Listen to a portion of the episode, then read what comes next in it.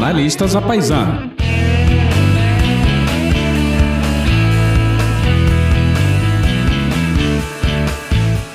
Salve, salve você ouvinte do nosso Jornalistas à Paisana. Estamos de volta para mais um papo interessante sobre um tema sempre diferente do programa anterior.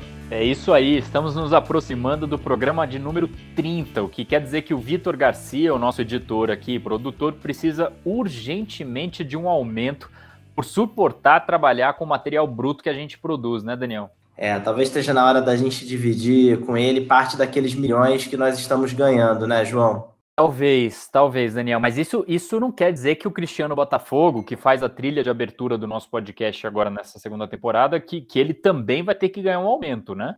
Não, não, aí já é demais. O, o que a gente paga para ele já é bom o suficiente. Ah, bom, ah, bom. Pois hoje temos conosco como convidado o economista Matheus Hector, uma voz jovem que se envolveu com a política e, em especial, com o urbanismo e com a melhor das cidades. É isso aí, o Matheus é pré-candidato a vereador aqui em São Paulo, pelo Partido Novo, e a carreira dele está em torno de intervenções urbanas que podem democratizar a cidade e resgatar áreas degradadas como o centro da capital. É importante ressaltar que o Matheus é apenas o primeiro entre os pré-candidatos que receberemos no programa para ajudar você e a gente também a escolher um candidato é, ou candidata, óbvio, a vereador. É, outro ponto importante é que o Matheus, é, ele tá do lado certo da história, tá? Você ouvinte que tal como eu fica meio apurado, ele assinou comigo o manifesto Juntos e ele também preza pela democracia brasileira. Esses são valores fundamentais. Salve, Matheus. Olá, Daniel. Olá, João. Primeiro, eu gostaria de agradecer o convite, porque estou muito honrado Sou um ouvinte dos jornalistas da Paisana e é um prazer muito grande estar falando com essa audiência maravilhosa e muito qualificada que a gente tem por aqui. É isso aí, meu querido. Muito obrigado por você estar aqui conosco. Vamos começar pelo tema principal do nosso papo aqui, Matheus, que é o seguinte: durante a pandemia, eu tenho sentido aqui que o centro de São Paulo, por exemplo, está ainda mais machucado do que antes. Né? A gente vê muitos moradores de rua, negócios que já começavam a falecer que acabaram fechando as portas, a, a, o centro está sem nenhuma viva alma, uma coisa realmente muito triste. E é por isso que eu te pergunto, como resgatar o centro das nossas capitais, Matheus? São Paulo incluída, mas não só ela, né? É, como resgatar com intenções urbanas, com arquitetura, que é um tema que você estuda? Perfeito, Daniel. Ótima pergunta, né? Eu sou um militante muito ativo do centro, até porque sou um morador do centro. Né? Eu moro aqui de frente para a Praça da República, no edifício Intercap, um projeto do arquiteto polonês Lucian Korngold, que construiu o prédio aqui na década de 50. Bem, para a gente ver como a gente vai resolver, pelo menos a gente precisa entender a história. É, as cidades brasileiras, a partir da década de 70, adotaram um modelo de desenvolvimento muito pouco próspero e o que a gente vê hoje na literatura acadêmica muito contraproducente também, né? Uma série de incentivos rodoviaristas fazendo que as pessoas pudessem morar mais longe do trabalho e tivessem um acesso por grandes vias por meio do carro, fez com que as pessoas começassem a sair das regiões centrais da cidade para procurar a moradia em regiões mais do subúrbio. Isso fez com que os centros históricos de diversas cidades é, acabassem se deteriorando, no centro de São Paulo, a gente tem até algumas obras caricaturais que foram responsáveis por isso, como é o caso do Minhocão, o elevado João Goulart, que praticamente expulsou as pessoas daquela região adjacente, porque ninguém gosta de morar com um escapamento soltando fumaça e barulho na sua janela. Então, tudo isso fez com que os centros se tornassem regiões mais é, menos ocupadas e, por consequência, é, se deterioram, porque com menos, com menos pessoas morando no, no mesmo prédio ou na região, o custo de você recompor toda a depreciação natural dos imóveis faz com que a região vai se deteriorando. Bem, chegamos no cenário hoje, que olhando o centro de São Paulo, a gente vive uma calamidade social muito séria, com, com as pessoas morando na rua, e com todo esse capital físico, esse conjunto arquitetônico maravilhoso que a gente vê, totalmente deteriorado. Por que, que isso ocorre hoje? Por que, que a gente não consegue recuperá-los? Porque é muito caro. Se você pega e vai realizar um projeto de, de retrofit em qualquer prédio que seja do centro, você tem uma série de regulamentações na área de segurança contra incêndio, na área de acessibilidade, que faz com que o projeto deveria ser mais barato que construir um prédio novo, se torne tão caro a ponto de o, do incorporador, do investidor, escolher investir num prédio do zero. Então, todo esse inferno regulatório que a gente vê acaba gerando uma série de problemas. É a entidade de preservação do patrimônio que não dialoga com o corpo de bombeiros, que não dialoga com a própria prefeitura. A gente tem alguns projetos bizarros, como é o caso do Teatro Brasileiro de Comédia, que fica lá no Bexiga, que demorou 10 anos para conseguir a licença para sua reforma. Então, a primeira coisa que a gente precisa fazer é simplificar é, essas legislações que tornam o retrofit e a requalificação da região inviável, e para isso a gente pode recorrer às melhores experiências que a gente vê no mundo. Excelente, Matheus. É... Matheus, você polemizou nos últimos tempos com uma proposta de, de repensar completamente o bairro do Jardim Europa, que é um, um bairro aqui é, na capital de São Paulo, para quem não conhece. Ele é repleto de, de casas, mansões e hiper, super mansões. E é, e recebe, assim, deve ter quatro moradores, tamanho tamanho das casas do, do, do Jardim Europa. É, e, e, enfim, a polêmica que você trouxe é, foi para estimular a construção de prédios lá e comércios e adensar aquela região. É, outras cidades brasileiras têm bairros muito semelhantes ao Jardim Europa. Eu viajei um bocado é, em 2017, 2018 pelo, pelo Brasil, em várias capitais, e vi muitos jardins Europas pelas capitais brasileiras. É, são bairros com muros altos, quase não tem ninguém na rua e, e não tem mais nada para fazer no bairro também, só tem mansão, né? É, repercutiu bastante aqui em São Paulo e também no Brasil com artigos de jornal citando a tua proposta, como o do Pedro Fernando Neri, no, no colunista do Estadão. Conta mais para a gente sobre isso, Matheus. O que, que você acha que tem que mudar no Jardim Europa e que pode interessar para os nossos ouvintes, que a gente tem ouvintes em, em outras cidades do Brasil, é, para os Jardins Europas de outra cidade. O que, que tem que mudar? Não, acho perfeita a pergunta, João. É, primeiro que minha batalha ela não é contra o Jardim Europa, né? Eu quero salvar o bairro. É, a matéria diz que eu quero acabar, mas eu quero salvar o Jardim Europa. E não só o Jardim Europa, como outros bairros que a gente tem um zoneamento muito rígido, exclusivamente residencial e unifamiliar, ou seja, só uma família pode morar em cada imóvel, né? A gente tem vários exemplos aqui, como que é o caso do Paquembu, como é o caso do Alto de Pinheiros e uma série de outros bairros. Qual que é o problema e onde está minha cruzada?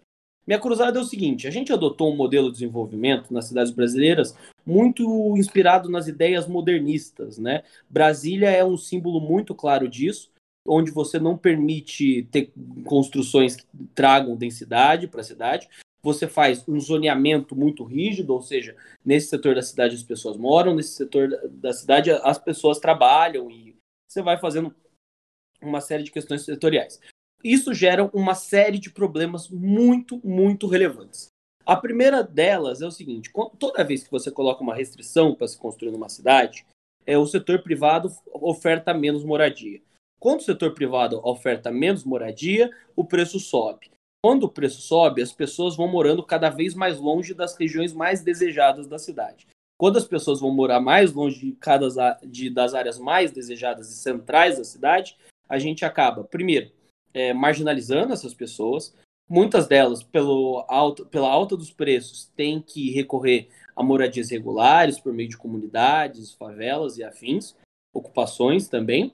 Isso faz com que as pessoas passem muito tempo no trânsito, ou seja, uma cidade menos densa é uma cidade onde as pessoas recorrem mais ao transporte, passam mais tempo dentro do transporte, inclusive nas regiões centrais porque isso impede que elas andem, fazem, façam trajetos a pé, trajetos de bicicleta, devido às longas distâncias. A gente destrói o meio ambiente sobre dois aspectos. O primeiro, porque a gente aumenta a poluição da cidade, e o segundo, porque a gente destrói outras áreas de preservação ambiental. O maior exemplo disso é a zona sul da cidade de São Paulo. Nossas represas estão sendo totalmente destruídas e muitas vezes por condomínios irregulares feitos pelo crime organizado. Então a gente chega numa situação onde a cidade fica cara no sentido de infraestrutura, ela fica desconfortável, ela cerceia para as pessoas o direito não, não o direito, a possibilidade de morar nas melhores regiões, e isso é muito ruim. Esse é o primeiro ponto da cruzada. Qual que é o outro ponto? Que bairros exclusivamente residenciais, ou bairros exclusivamente residenciais, eles são mortos. Por quê? Porque eles não têm várias atividades do, ao longo do dia, né? A Jenny Jacobs, em Morte de Vida das Grandes Cidades, ela, ela tem uma descrição maravilhosa, eu acho que é um livro que todo mundo deve ler sobre o que é o balé das ruas, e ela vai trazendo toda essa beleza da vivacidade de uma cidade.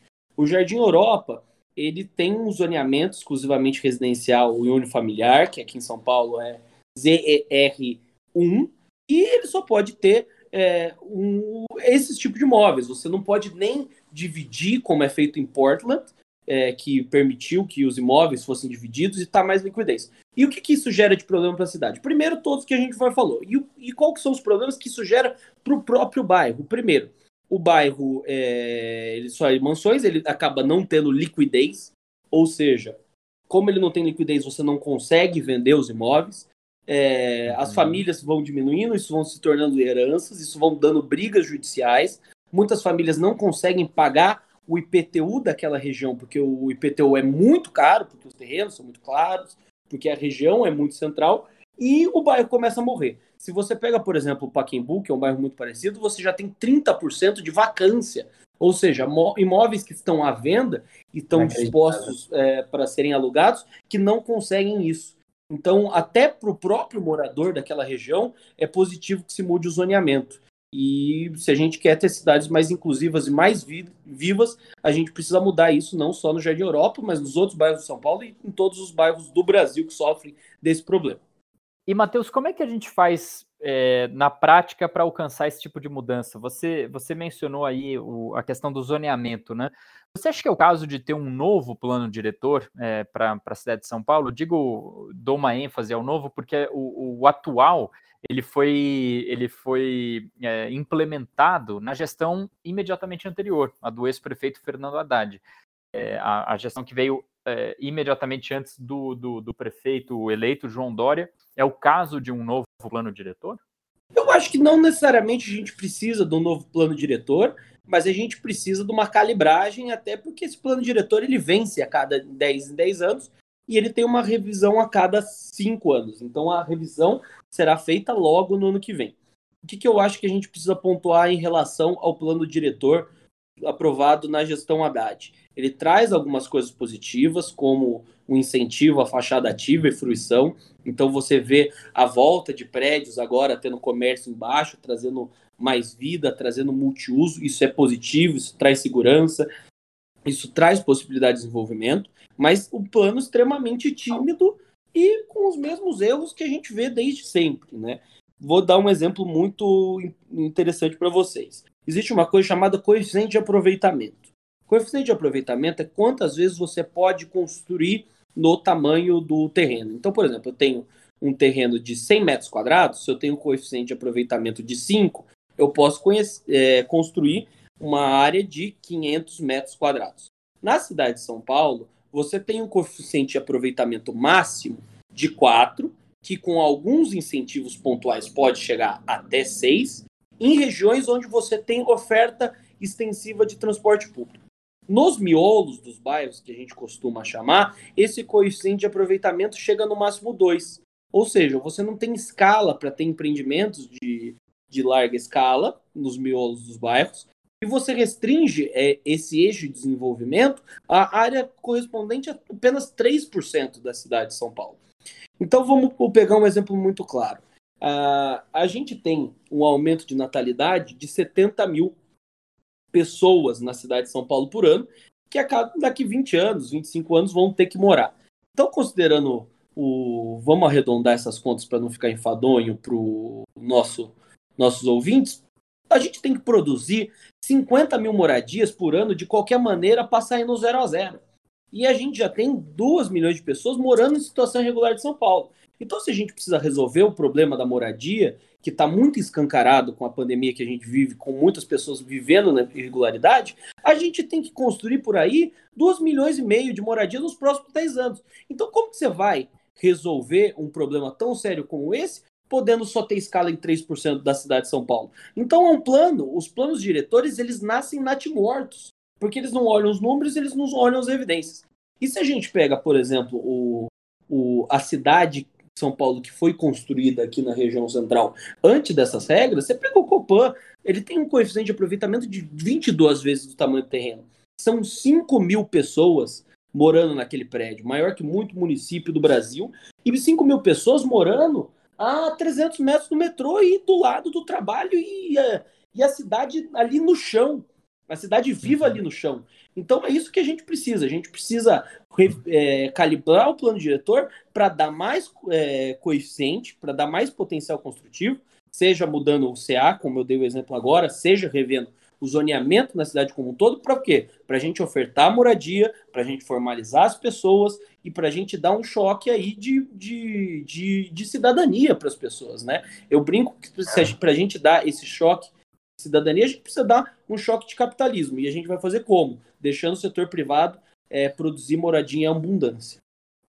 Esse, esse debate é muito interessante e ele tem a ver com outras cidades brasileiras também, né? Para pegar aqui do Rio de Janeiro, é, uma discussão que aconteceu muito no Rio era sobre a construção de, de conjuntos habitacionais, prédios, inclusive do Casa Minha Vida, nos bairros da Zona Oeste do Rio de Janeiro, que são mais distantes do centro da cidade, em vez de adensar um pouco mais a zona norte da cidade, que está mais próxima do centro, é, e que é uma região que tem muitas casas, por exemplo, que tem alguns galpões abandonados, é, de fábricas que estiveram naquele bairro. Então, essa é uma discussão que faz muito sentido para várias cidades brasileiras. Mas esse debate sobre a verticalização, Matheus, ele é polêmico, né?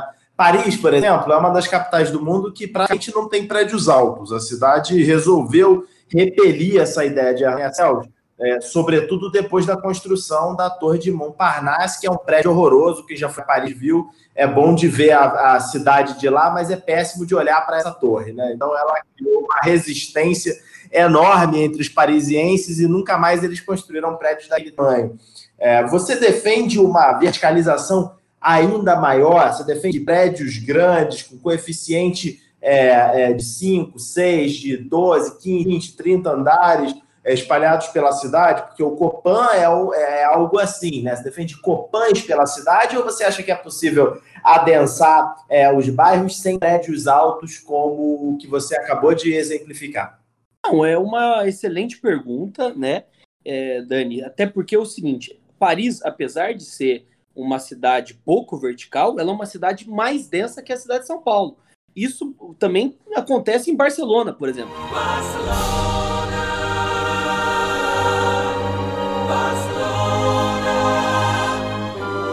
cidades que elas não são altas por questões históricas, né? Porque quando os prédios foram construídos não havia elevador. Mas elas são densas, por quê? Porque elas usam o terreno inteiro.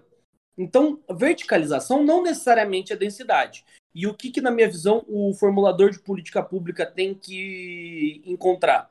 Densidade, que é o que importa. Se você pega, por exemplo, Moema, né, que é um bairro verticalizado, ele é um bairro um pouco denso. Por quê? Porque os, é, são paliteiros. É, como você criou tantas restrições para se construir, como área de ardigenamento, taxa de ocupação, fez com que fossem zonas verticais, mas poucas pessoas acabassem morando por ali, né?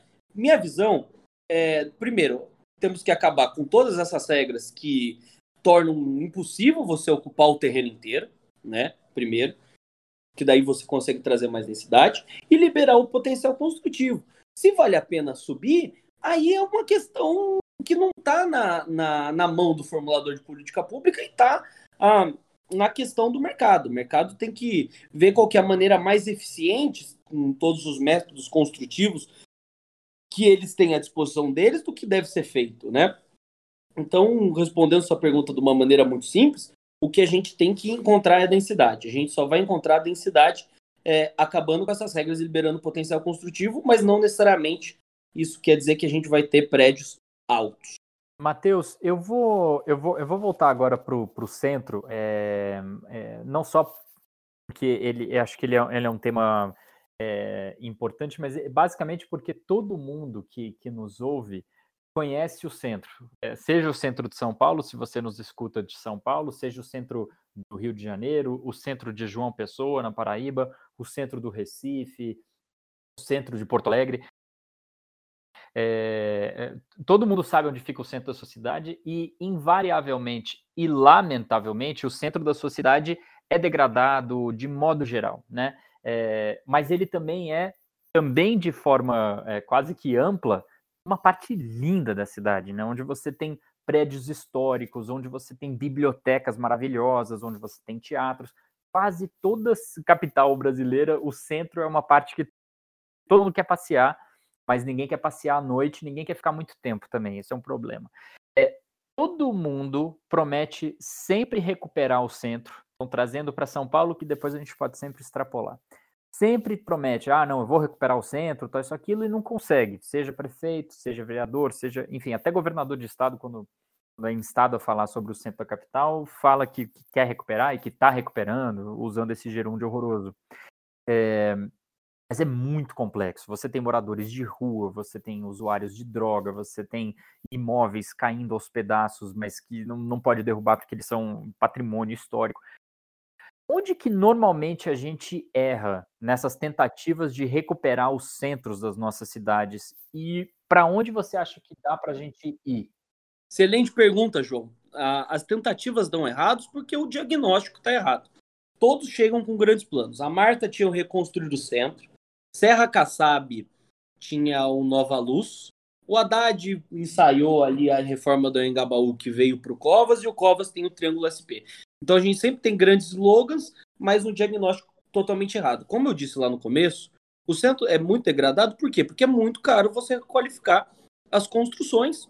É, o setor privado não consegue chegar, comprar e vender aquilo a, a, a preços que tenham, tenham um incentivo econômico. Então você tem que refazer essas regras. Todos os planos que vêm de todas as gestões acabavam sendo, ah, vamos fazer uma obra pública, vamos fazer, mas não atacava esse problema de resolver essa questão.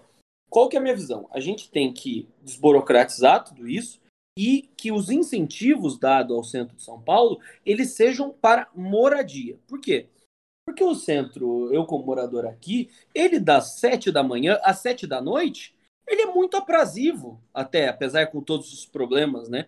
A gente vai se acostumando com eles, apesar de serem grandes, mas por, durante o dia tem gente, tem gente na rua, tem vida. Depois das sete da noite até a madrugada, ele fica inóspito. Então, o que você tem que garantir? Que as pessoas fiquem aqui o dia inteiro. Infelizmente, os prédios, muitos prédios históricos, eles são totalmente utilizados pela própria prefeitura e pelo governo do estado. Então, qual que é a minha visão? O que, que a gente tem experiência do mundo que conseguiu recuperar o centro? Portugal, em Lisboa, lançou um regime de exceção, flexibilizando as regras de acessibilidade de incêndio e conseguiu atrair investimentos para a região. Paris, apesar de ter uma prefeita socialista, que é o caso do Anne Hidalgo, vem fazendo um grande processo de concessão e privatização de prédios públicos para destinar para moradia. Você também vê no caso de Barcelona. Barcelona! eu acho que ele é muito interessante, que durante a Olimpíada adotou um projeto chamado Barcelona Posteguapa, que era basicamente você conseguir dar uma série de incentivos para que você renovasse esses prédios. Então, um dos mais interessantes era que a grade, que quando você faz uma reforma no prédio, né, você coloca aquela tela de proteção, ela pudesse ter uma propaganda. E depois que terminasse também é, isso, o prédio teria direito de conceder uma propaganda ali no topo, um, um outdoor, uma, totalmente regulado para não estragar a paisagem urbana, e o dinheiro daquele, daquela concessão ser usado para a restauração do próprio prédio. O que, que acontece hoje na cidade de São Paulo? A gente já tem esses instrumentos de certa forma. A gente tem a transferência do potencial construtivo para os prédios tombados, ou seja, é, quando você quer construir mais de uma vez o tamanho do terreno, você tem que comprar uma coisa chamada outorga. Os prédios que são tombados, eles podem vender uma outorga por eles serem tombados. O que, que acontece? Ela não consegue ser vendida porque a prefeitura exige que todos os moradores assinem. É impossível um síndico ir atrás disso e mesmo conseguindo assinaturas, o processo fica razoavelmente travado é, pela burocracia estatal da cidade de São Paulo. Daí a gente também vê algumas coisas, como a gente tem uma lei, que já é a lei de fachadas, que é muito parecida com a questão de Barcelona. Mas uma vez que foi tentado, ser, é, que foi tentado usá-la, também teve uma série de problemas, porque alguns órgãos da prefeitura consideravam regular a propaganda, outros não consideravam ela regular. Então, acho que assim, em vez de a gente pensar, ah, que grande obra a gente vai fazer, que grande intervenção a gente vai fazer, vamos aprimorar esses instrumentos, vamos fazer um grande diálogo entre o governo do estado e a prefeitura para facilitar, e governo federal também, porque a questão de acessibilidade é prevista em lei federal, para a gente conseguir é, reduzir esses entraves regulatórios, vamos aprimorar os instrumentos que já existem, né, e pegar essas experiências internacionais. A gente tem que parar de achar que fazer uma obra, como é o caso do Engabaú, ou como todas as obras que eram previstas nos planos megalomaníacos que vão da esquerda à direita, vão resolver o problema. É, eu acho que você traz bons pontos aqui mesmo, Matheus. Agora, você falou também, você misturou intervenções urbanas com questões é, de interesses econômicos e acho que você tem é, faz muito sentido é, realmente é, conectar essas duas coisas, porque elas não estão de maneira nenhuma dissociadas, né? É, as intervenções urbanas e, e, e de arquitetura, é, elas precisam levar em conta os interesses econômicos, e eu acho que tem um ponto que a gente não tratou aqui até agora, que é fundamental, que é onde, são, onde estão os empregos.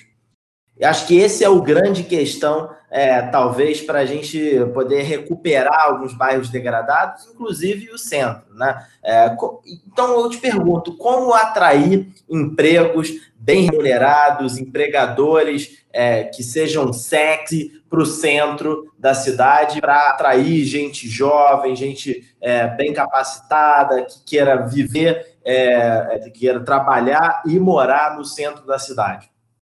Dani, eu discordo um pouco de você que a gente precisa trazer os empregos. A emprego até aqui na região central de São Paulo a gente tem. E os empregos, naturalmente, em qualquer cidade do mundo, eles, eles são disponíveis no centro expandido. O que a gente não tem na cidade de São Paulo, porque a gente tem muita restrição a se construir e, e a gente acaba empurrando as pessoas para longe, são as pessoas morando aqui. O foco tem que trazer gente para morar, seja no centro, é, seja na República, seja na Santa Cecília, seja no Centro Histórico, ou seja também em Pinheiros, Perdizes, em toda essa, essa boa região, que apesar de ser as melhores regiões da cidade, poucas pessoas moram. Elas podem parecer verticalizadas, São Paulo pode parecer uma selva de pedra, mas é uma cidade pouco densa que empurra a sua população para as periferias e para a informalidade. E quando a gente está falando isso, a gente está falando em transformação social. A gente tem estudos longitudinais empíricos que mostram que uma família que sai de uma região de vulnerabilidade, uma região periférica, e ela vai morar num, numa região boa da cidade, com infraestrutura e, e, com convivência com pessoas de classes sociais mais altas, os filhos acabam tendo um aumento de 30% de renda é, para o resto da vida. Então, quando a gente está falando em alterar o espaço urbano, em liberalizar para ter mais oferta de moradia e, ao mesmo tempo, ter uma política é, habitacional que seja generosa e permita que as pessoas moram ali, a gente está falando em mudar o jogo, a gente está falando em mudar vidas e a gente está falando em emprego e renda no longo prazo. Isso é aumento de produtividade na veia. Ótimo, é um bom ponto, mas é, por exemplo, tem uma dessa discussão aí de, de por exemplo, a XP mudar para um, uma corretora XP mudar para uma cidade do interior de São Paulo é, versus a possibilidade de vir para o centro, né? Sair de um bairro como Vila Olímpia e vir para o centro. Então, acho que esse tipo de emprego, esse tipo de o perfil de pessoas que trabalham, por exemplo, na XP, poderia beneficiar o centro da, da, da cidade. Você não acha? Inclusive, é, se a gente pegar exemplo de outras cidades, por exemplo, é, lá em Nova York, na gestão do Michael Bloomberg, você teve bairros é, como Bushwick, no, no Brooklyn, que era um bairro super degradado, que tinha galpões de, de de logística, galpões abandonados, e que foi transformada em poucos anos em um bairro muito vivo, é, muito vibrante, porque é, atraiu para ali é, artistas e profissionais da economia criativa que tinham incentivos para viver naquela região e que por via de consequência trouxeram também bares, restaurantes, galerias de arte e transformaram completamente Bushwick num bairro super agradável, né? Você vê a oportunidade de fazer isso é, em alguns bairros da cidade de São Paulo, por exemplo? Ah, eu acho que em, em vários, em vários são, em bairros de São Paulo você tem a possibilidade de fazer isso. Você tem regiões que eram industriais e tem um zoneamento ainda muito restritivo para fazer essas alterações, né? É, é, vou voltar um pouco no ponto do zoneamento, porque eu acho interessante a gente falar disso, é, já que a gente entrou na pauta do emprego.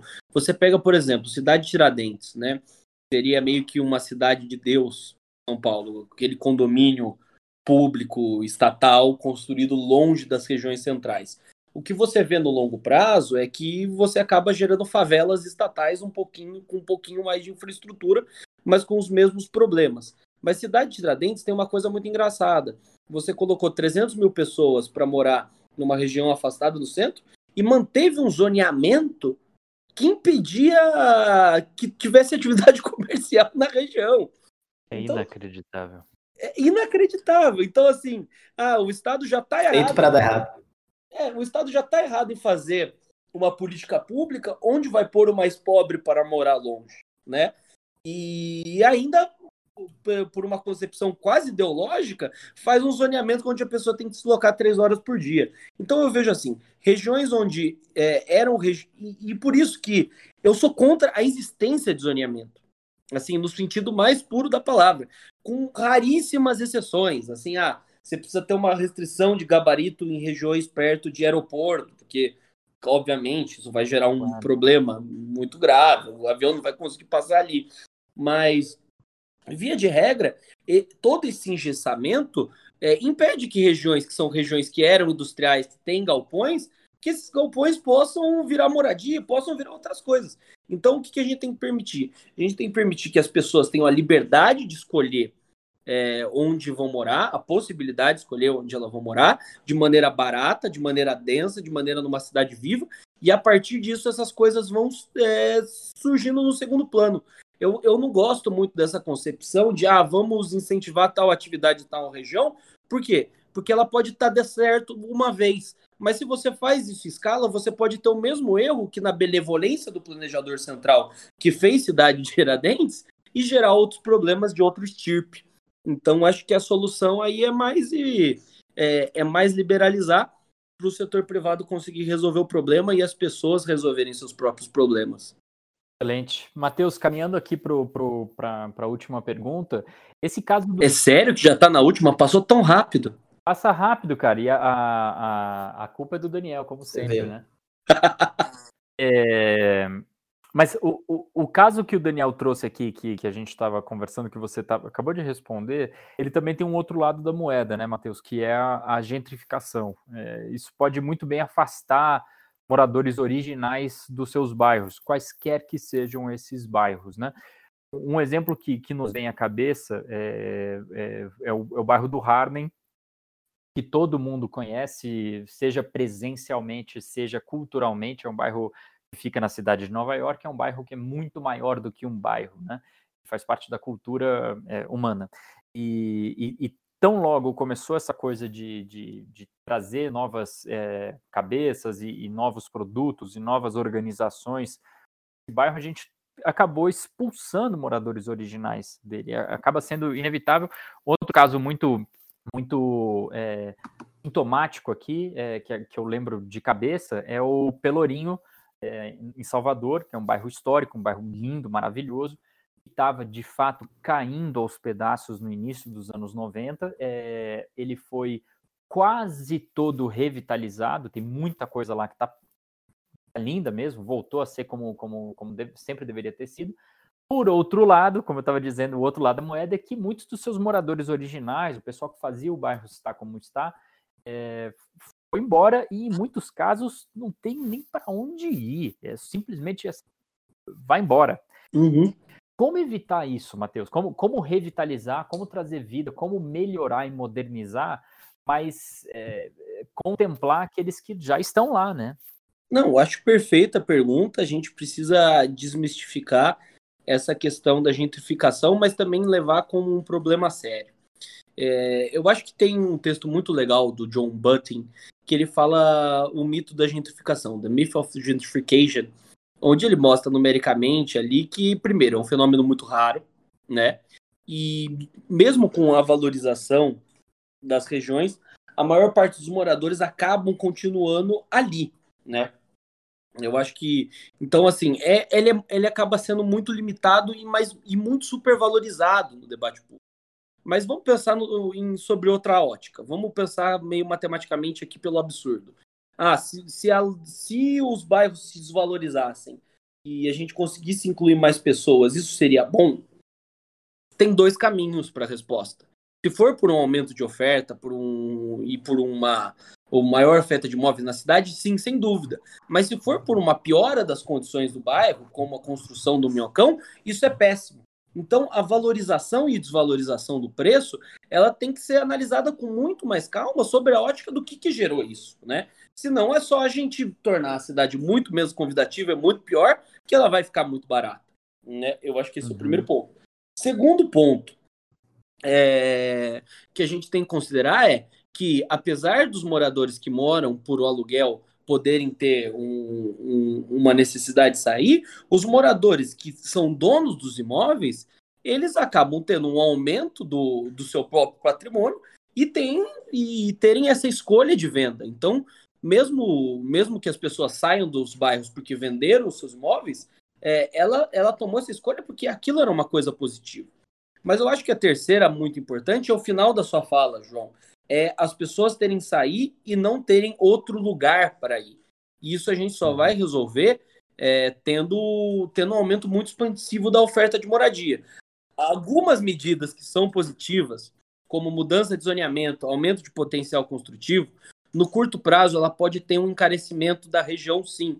Porque, ah, era um terreninho ali que não valia nada, agora eu posso construir, ele está valendo mais. Mas no longo prazo, se a gente faz uma oferta de moradia que seja muito significativa, você vai ter uma redução dos preços, né? O texto do um artigo do professor Ciro Birdman da FGV mostram que cidades que não têm zoneamento, eles têm uma redução de 25% na sua taxa de informalidade. Então, a gente tem que olhar as coisas sobre a ótica de curto, longo e, e médio prazo também. E eu acredito que essas intervenções urbanas que melhorem a cidade, e intervenções regulatórias que tragam mais liberdade para o mercado são um caminho de ter uma cidade que seja mais inclusiva para todos. Todos, todos mesmo.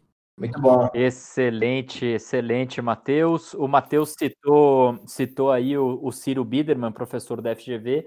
Ele me deu aula de microeconometria no mestrado que eu fiz lá na GV, em administração pública e, e foi o, mais próximo que eu cheguei de considerar pegar uma nave e ir para Marte. Fica um abração aí para fica um abração aí para o Ciro e, e vamos agora para a nossa sessão final do programa.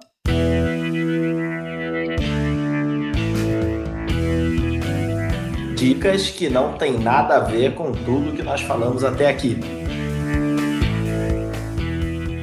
Essa sessão é tradicionalíssima. Daniel, quer abrir as alas? Vamos lá, vamos abrir. Olha, eu já vou te falando, hein, Matheus? Se prepara para dar sua dica aí, vai pensando no que você vai sugerir nessa nossa sessão nacional de dicas culturais. Vamos lá. É, bom, antes de dar a minha dica, eu vou dar uma pré-dica aqui, que é você abrir a Folha de São Paulo do último domingo, domingo anterior ao domingo que a gente está gravando aqui, né? Que é o dia 30 de, de agosto, que foi o domingo do, do Jornalistas Apaisana na Folha de São Paulo, não é mesmo, João? A gente, tanto o João quanto eu, assinamos artigos no jornal. É, o João assinou um artigo espetacular na, logo no começo, nas primeiras páginas do jornal, é, criticando as promessas não cumpridas do ministro Paulo Guedes, com o um grupo de, de, de, economistas ascendentes aí, é, no debate público, como a Laura Carvalho, que já esteve conosco aqui no Jornalistas A Paisana, é, o Tomás Conte, uma série de economistas que têm visões de mundo diferentes, acreditam em coisas diferentes, é, mas que escreveram um artigo muito bom, muito realista, é, criticando as posturas do, do ministro, né, João? Pô, bom, agora eu vou até te interromper, porque é, passando a sardinha para o meu lado, valeu. É, e se você seguisse mais páginas ali adiante na Folha, na Ilustríssima, você, que é o caderno de, de domingo, o caderno de cultura da Folha de São Paulo, você tinha o artigo do, do Daniel, lementavelmente meu, meu parceiro aqui de podcast, e, e ele tratava de um dos poucos temas que ele realmente entende, que é educação.